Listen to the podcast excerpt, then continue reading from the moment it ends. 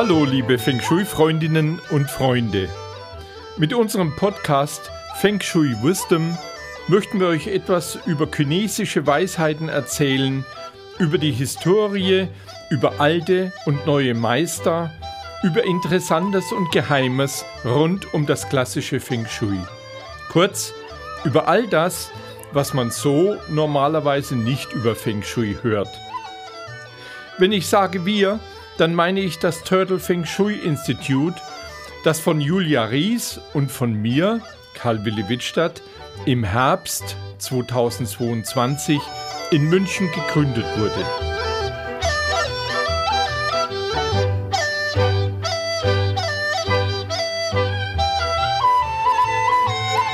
Liebe Zuhörerinnen, zuerst einmal wünsche ich Ihnen allen ein frohes, glückliches, gesundes und erfolgreiches Jahr 2024.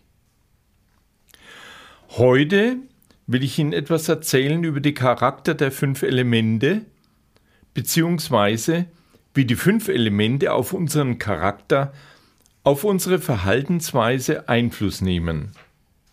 Und wir beginnen entsprechend der Jahreszeit mit dem Wasser. Ja, liebe Zuhörerin, es ist Winterzeit. Normalerweise ist dies die Zeit der Ruhe und des Stillstandes, eine Zeit der Passivität. Die Oberfläche ist starr und gefroren, das Wasser wird zu Eis, unter der Oberfläche ist aber stille Aktivität der Reifung, der Keimung verborgen, die dann im Frühjahr zur Erneuerung des Lebens führt.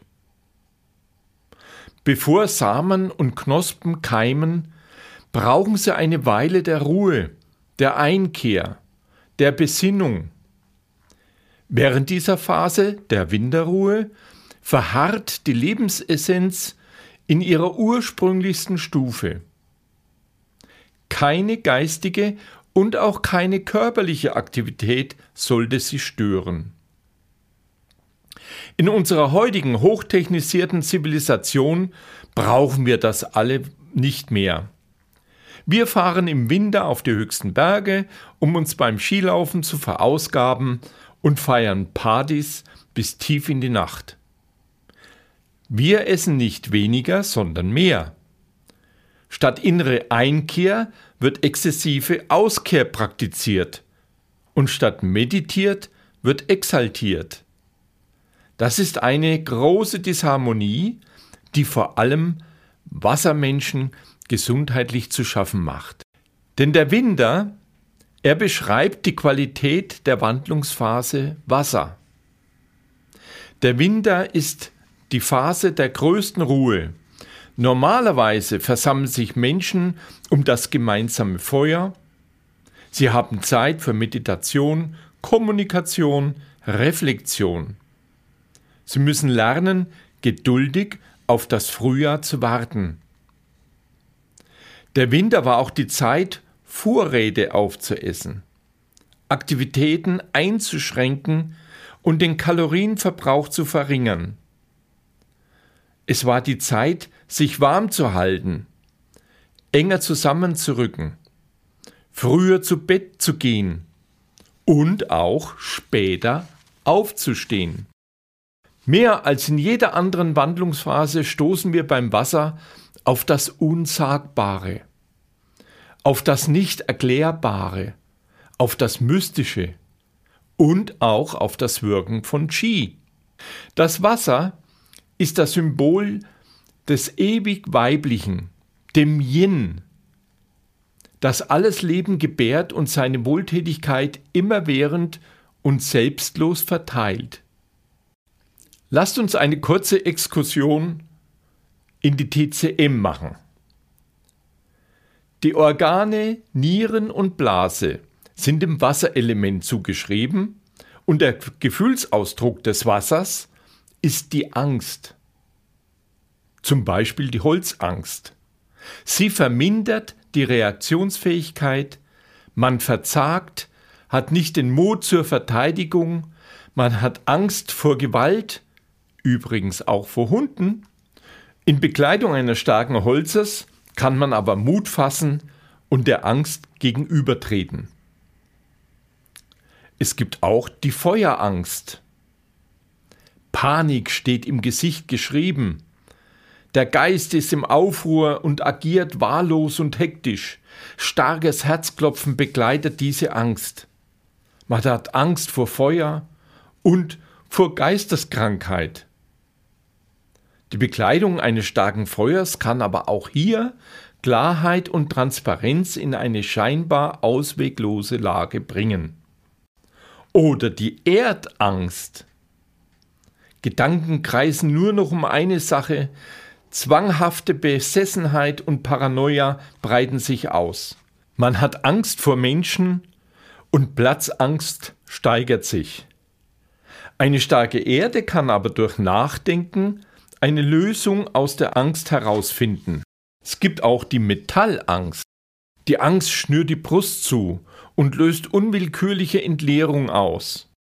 Angst vor Versagen, Angst vor Geistern und auch Prüfungsängste. In Bekleidung eines starken Metalls kann aber die Durchsammlung der Kräfte und Aufbau einer starken Abwehr diese Furcht überwunden werden. Es gibt auch die Wasserangst, Zittern, Panik, Eiseskälte, man ist wie paralysiert, Angst vor und im Wasser, Angst im Dunkeln. In Bekleidung eines starken Wassers kann aber diese Angst eingedämmt und willentlich beeinflusst werden. Das Geheimnis eines gesunden Lebens für Wassermenschen liegt in den Nieren.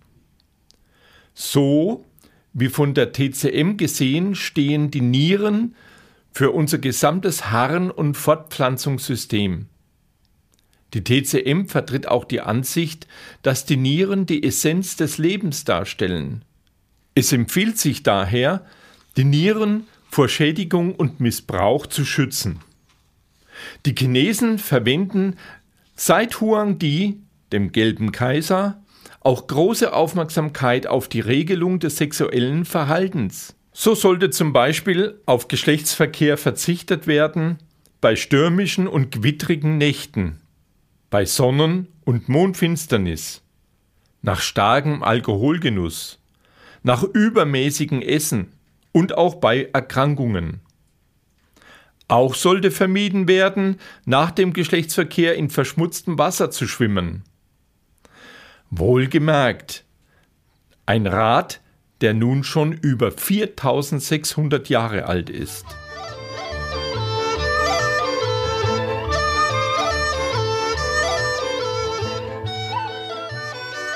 So, liebe Zuhörerinnen, vom Winter kommen wir nun in den Frühling. Mit unbändiger Kraft erwacht die Erde. Kahle Winterlandschaften werden von frischem Grün bedeckt. Biegsam und nachgiebig bewegen sich die Bäume im Wind und verwurzeln sich tief mit der nährenden Erde. Ja, der Frühling beschreibt die Qualität der Wandlungsphase Holz.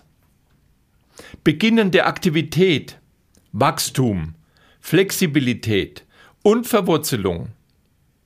Wenn diese Wandlungsphase gestört ist, kann die Umwandlung zum Feuer hin nicht stattfinden, sodass die wirkliche Lebensfreude des Feuers nie erfahren wird. Der Mensch ist in der Wandlungsphase Holz hängen geblieben. Mit dem Holz beginnt das Leben.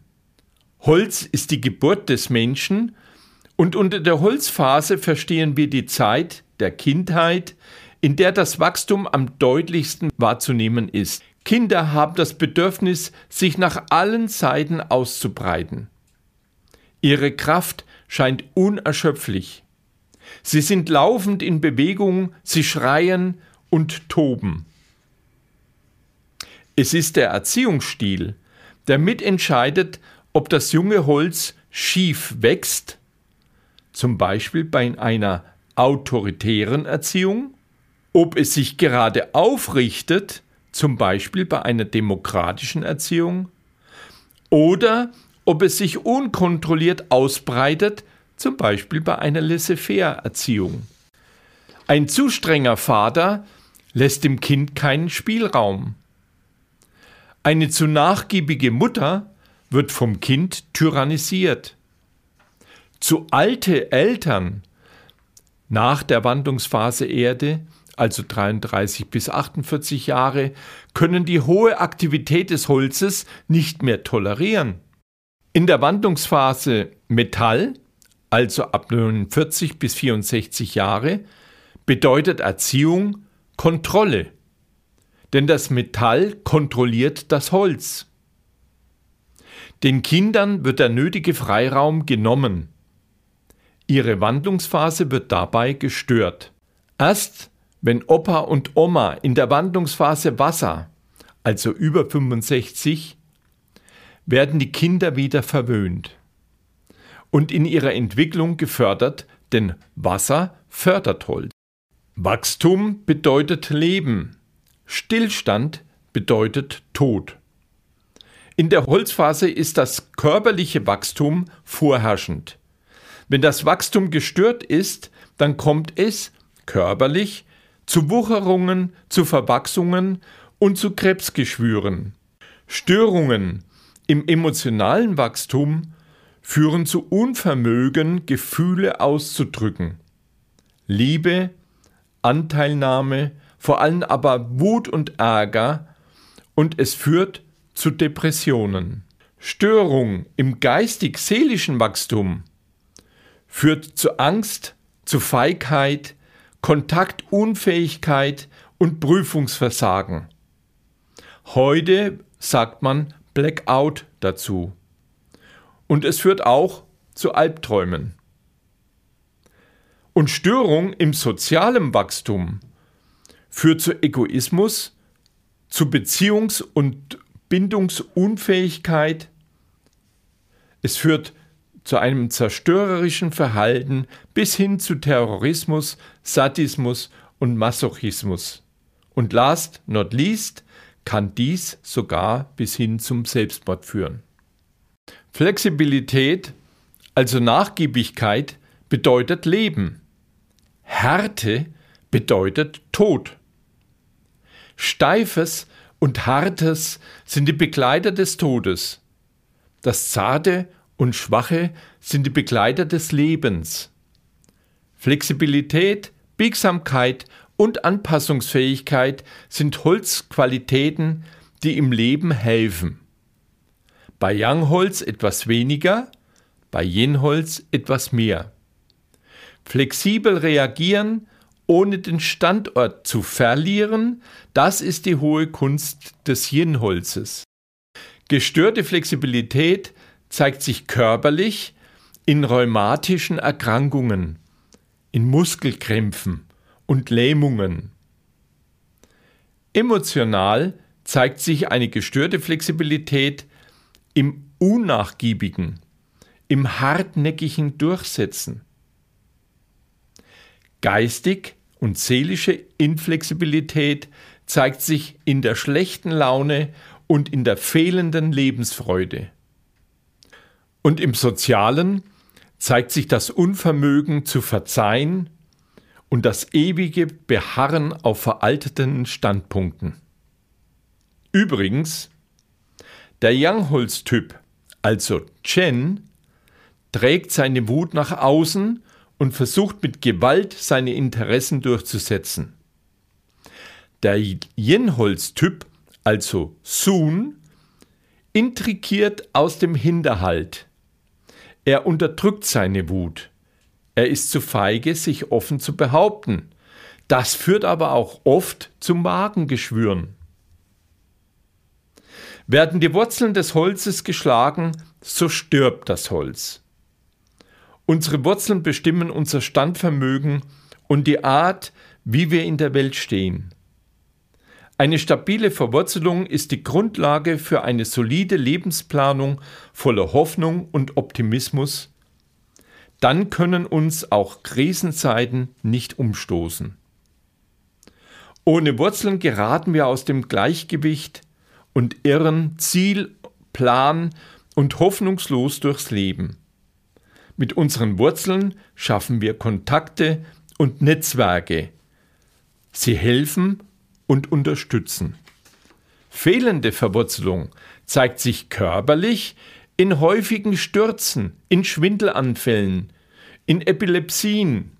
Fehlende emotionale Verwurzelung zeigt sich in fehlender Belastbarkeit, zu nahe am Wasser gebaut. Und im geistigen, seelischen Bereich zeigt sich die fehlende Verwurzelung in Unsicherheit und selbst ein leichter Wind wirft uns aus der Bahn. Im sozialen Bereich zeigt sich die fehlende Verwurzelung in der Unfähigkeit, neue Wurzeln zu schlagen, das heißt, jeder Wohnungs-, Arbeits- oder auch Beziehungswechsel bereitet große Probleme und Unsicherheit.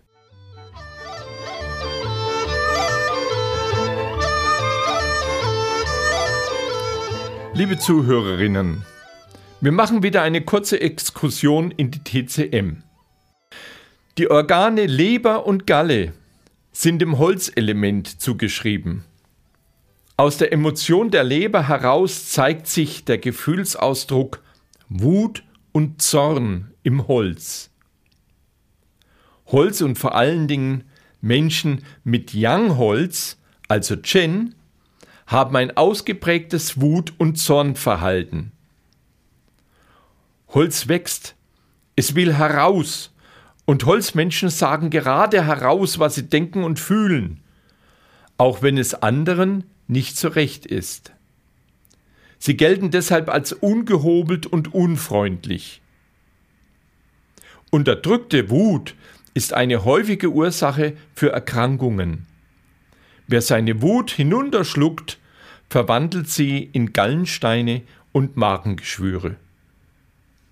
Der Gefühlsausdruck des Holzes ist also Wut, und im gestörten Holz zeigt sich die unkontrollierte Wut in den einzelnen Wandlungsphasen wie folgt. Die grüne Wut, die ist holzgeprägt. Eine spontane Reaktion. Der Wütende braust auf und schreit, er schlägt, schubst und fegt die Angreifer hinweg wie ein Gewittersturm. Die rote Wut ist feuergeprägt, wie ein Vulkanausbruch. Der Wütende hat ein rotes Gesicht und droht zu platzen. Die gelbe Wut ist erdgeprägt, und sie führt zu Magengeschwüren. Der Wütende grübelt über das Unrecht, das ihm widerfahren ist, nach und bekommt eher Sodbrennen, als dass er aktiv wird. Die weiße Wut, sie ist metallgeprägt. Jemand wird blass vor Wut und hat Mordgedanken. Er plant und berechnet seine Rache. Und die schwarze Wut, Sie ist wassergeprägt und führt zu Nierenleiden. Der Wütende kämpft mehr mit seiner eigenen Panik als mit dem Angreifer. Die Wut wird unterdrückt und belastet die Nieren. Regeln, die die Wandlungsphase Holz unterstützen, zum Beispiel Sport an der frischen Luft. Durch Vorsicht vor dem Wind, der die Erkrankung bringt. Bewegung ist Holz. Ein Hund im Haushalt fördert das Holz. Regelmäßige Bewegungs- und Dehnungsübungen halten das Holz gesund bis ins hohe Alter. Leicht verdauliches Essen hilft dem Holz und auch vermehrt Saures zu essen. Sauer sammelt die Holzenergie und fördert das Leber-Qi. Vermehrt Weizen, Pfirsiche, und Malven essen. Zur Behandlung einer Leber-Qi-Stagnation kann es nach dem Winter auch gut sein, etwas Süßes zu essen. Mit grünen Farben umgeben, zum Beispiel in der Kleidung, in der Dekoration und so weiter. Lauten und Gitarrenmusik hören, die fröhliche Musik des Frühlings. Täglich etwas Neues vornehmen, Entscheidungen zu treffen. Das stärkt die Gallenblase. Zukunft im Frühling planen, nicht im Jahreswechsel, wo alles stagniert.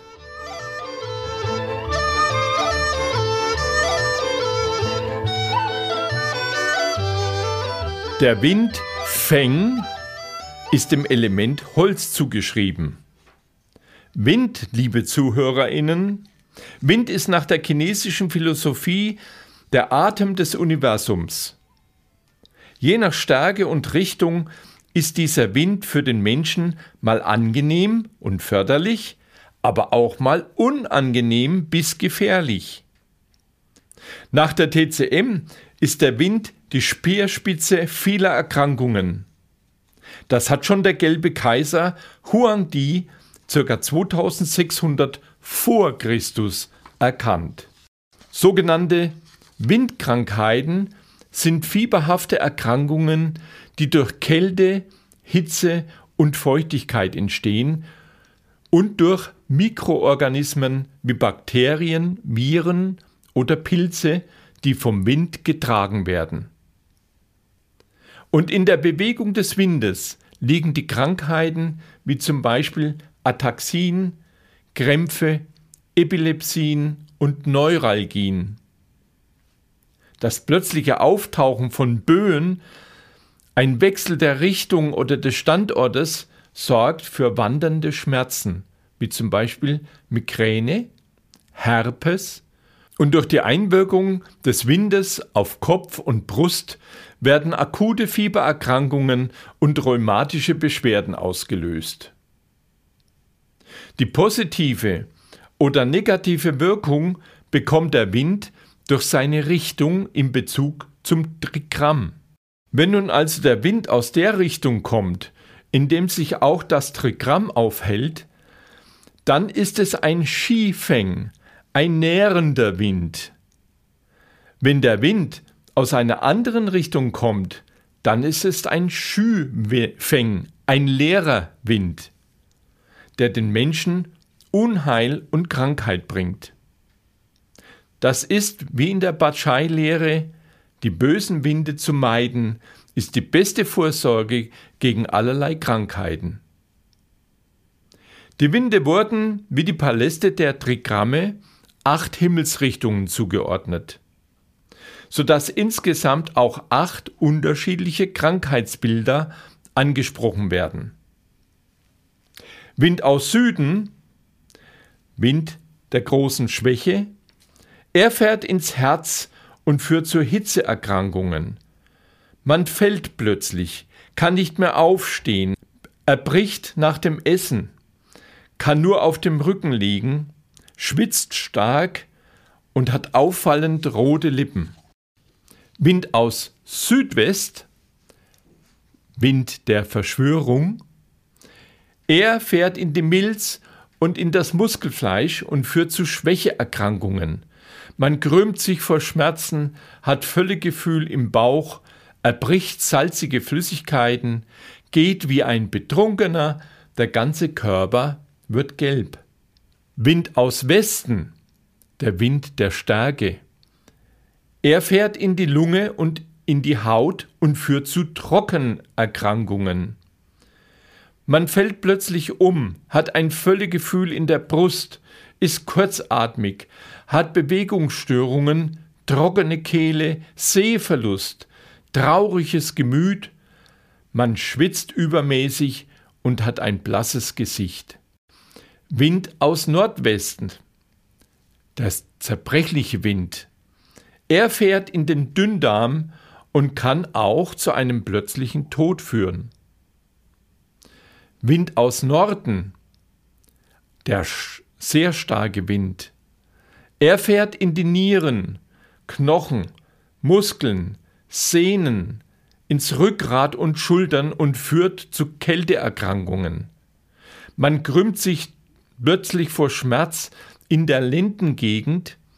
Man hat gelbliche Verfärbungen auf der rechten oder linken Seite des Oberkörpers und bekommt gelbe Zähne. Wind aus Nordost, der grimmige Wind.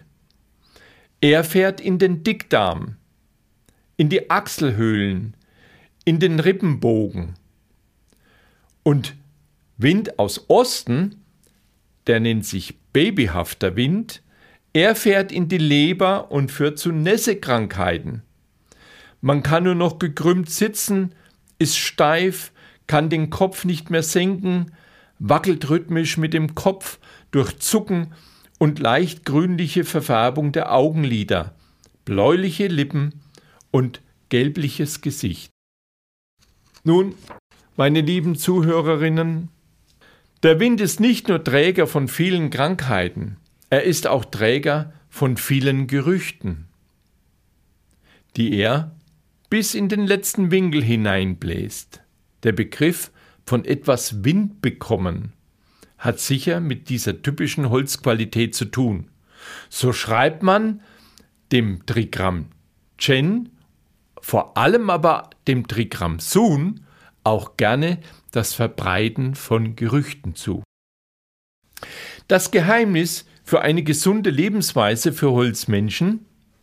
Diejenigen, die häufig unter schlechten Schlaf und Schlaflosigkeit leiden, können vor dem Zubettgehen ein Glas warme Milch trinken oder ein zehnminütiges warmes Fußbad nehmen. Dies kann die Stärkung der Leber unterstützen und die Schlafqualität verbessern. Die aktive Zeit für den Lebermeridian, der liegt bei 1 bis 3 Uhr morgens. Schlechte Gewohnheiten wie zu spätes zu Bett gehen innere Unruhe, falsche Ernährung, übermäßiges Trinken und mangelnde Körperbewegung führen zu einer Schädigung der Leber. Durch den Schlaf vor 24 Uhr wird die Funktion des Lebermeridians verbessert und die Leber von Überbeanspruchung entlastet. Liebe Zuhörerinnen, das war eine Vertiefung der Charaktere unseres Liu Tzu und ein kleiner Blick in die TCM. Nach Wasser und Holz folgen in absehbarer Zeit auch die Elemente Feuer, Erde und Metall. Und bevor ich es vergesse, es wäre schön, wenn ihr uns ein kleines Feedback zukommen lassen würdet. Sendet einfach eine E-Mail an kw.turtle-fengshui.com www.feng Und kennt ihr schon unseren Schutzpatron, der Feng Shui-Kaiser Qianlong? Ich habe ihm ein Buch gewidmet, Tag der Drachen, verlegt im www.nobumverlag.com. Er ist der einzige chinesische Kaiser, der das klassische Feng Shui auch selbst erlernt hat. In diesem Buch ist deshalb auch viel Feng Shui beschrieben. Wer noch mehr über das klassische Feng Shui hören möchte, der kann auch gerne in unserem Podcast Feng Shui ist man nicht mit Stäbchen hineinhören. Dort hat Julia Ries zusammen mit Kerstin Trüdinger schon mehr als 75 Folgen veröffentlicht. Und mich? Mich hört ihr wieder in zwei Wochen zu einem ganz spannenden Thema, indem wir den Unterschied von Baze zu unserem Liu Tzu verständlich machen. Und es geht um die Elemente Feuer, Erde und Metall. Xie xie, Seitchen.